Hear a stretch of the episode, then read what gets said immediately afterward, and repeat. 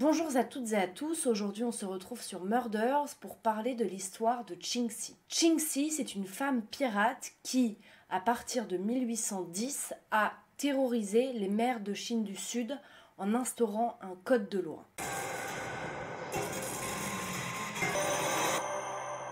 Qingxi est née en 1775 dans le port de la ville de Canton, aussi appelé euh, Guangzhou, si vous connaissez.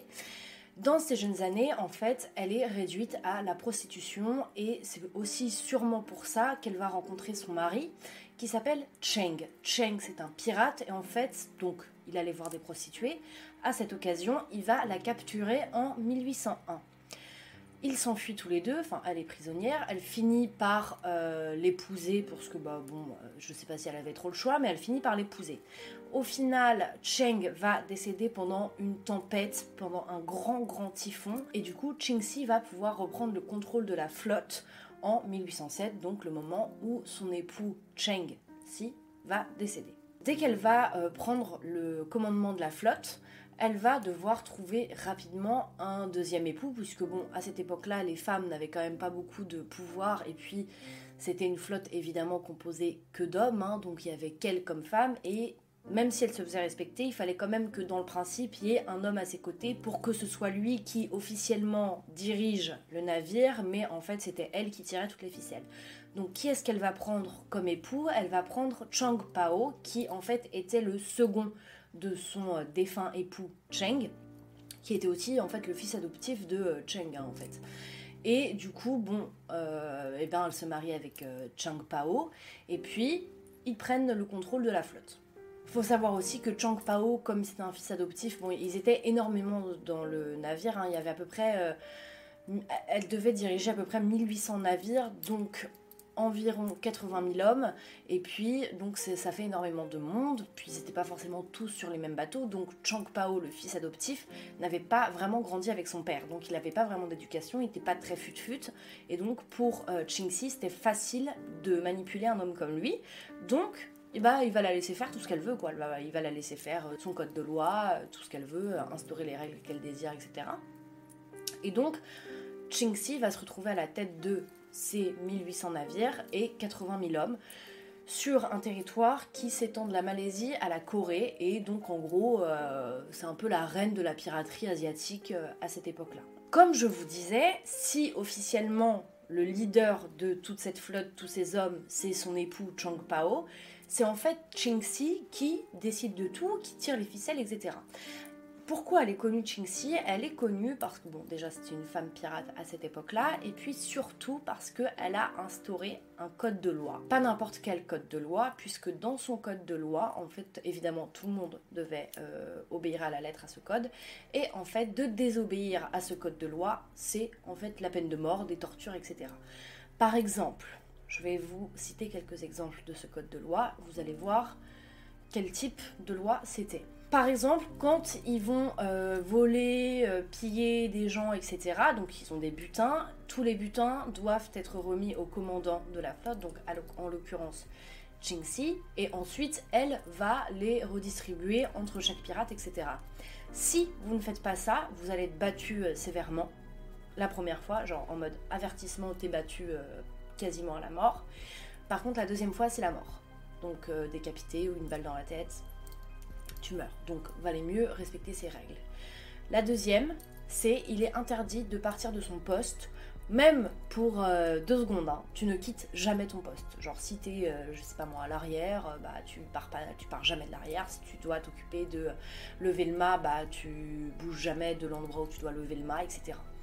Si jamais tu enfreins cette règle, eh bien tu te faisais couper les oreilles, puisque en fait, pourquoi couper les oreilles? Parce que bah comme t'écoutes pas ce que je te dis, ça sert à rien que t'aies d'oreilles, donc voilà. Et horrible, tu dois euh, porter tes oreilles autour du cou, comme un collier, mais avec tes oreilles. C'est quand même très barbare.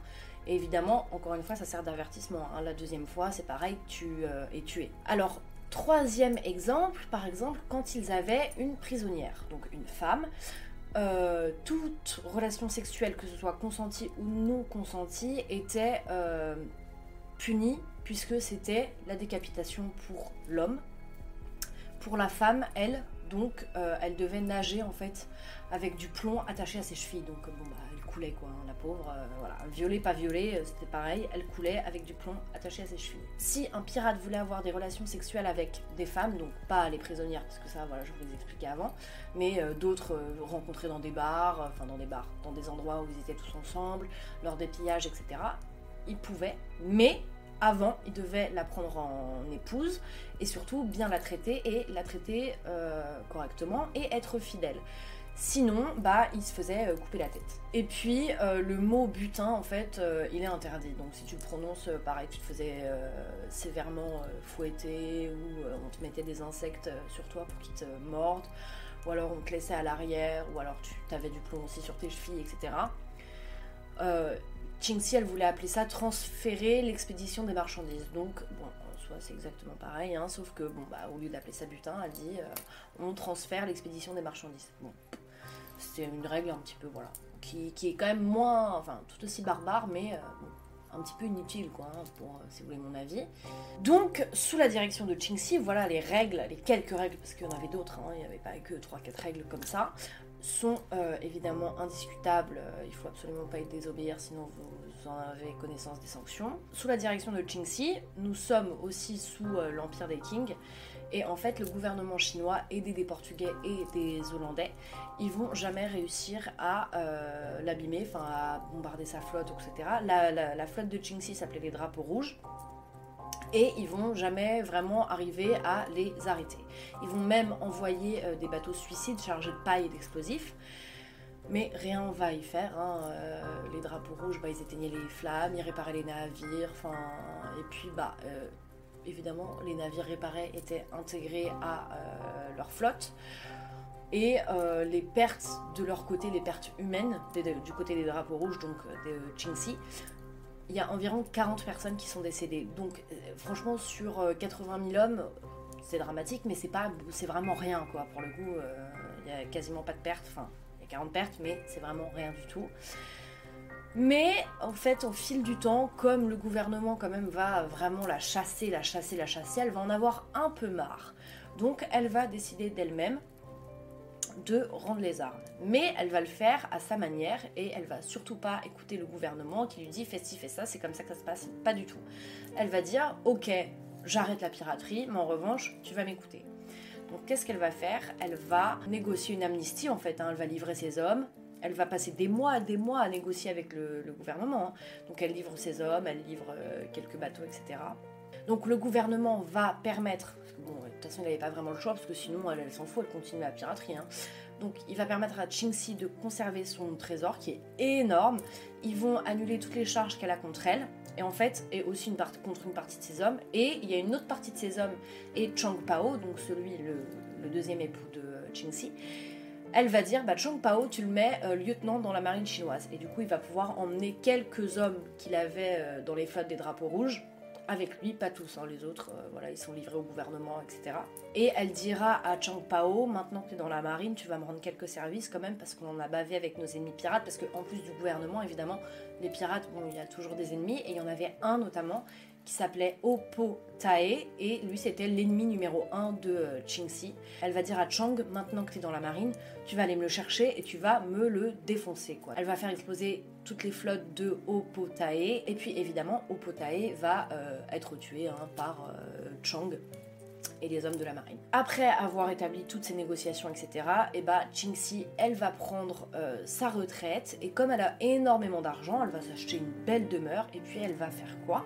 Elle va gérer une maison close. Ce qui est quand même un peu paradoxal puisque sur ces flottes, euh, les hommes n'avaient pas le droit d'avoir des relations sexuelles avec les femmes prisonnières, etc. Avant de coucher avec une fille, il fallait être marié.